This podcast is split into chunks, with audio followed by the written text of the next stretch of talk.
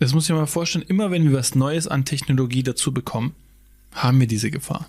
Ich meine, früher gab es kein MRT, da gab es nur Röntgen. Davor gab es das auch nicht. Oder, weißt du, ich meine, immer, sobald was Neues dazukommt, entsteht oder besteht immer die Gefahr, dass ähm, wir Fehler machen, weil wir zu faul werden.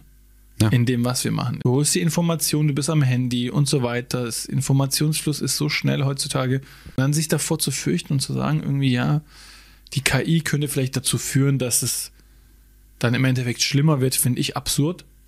Weil, was ist das denn für ein Fortschritt, dass es anhand der Netzhaut erkennen kann, ähm, kriegen wahrscheinlich dann aber nur die Privatpatienten, nehme ich an, oder? Das ist nicht, nicht mal gesetzlich privat, das ist einfach versteckt. Ich hab's schon. Ich hab's schon. Du hast es schon? Ich bin ja steinreich, deswegen ich konnte es mir auch leisten.